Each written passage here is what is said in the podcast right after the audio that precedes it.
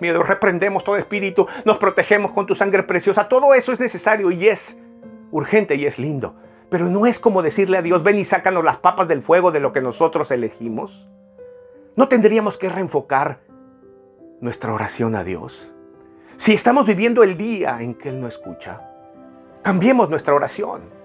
En realidad nosotros vivimos lo que elegimos. Es como el matrimonio.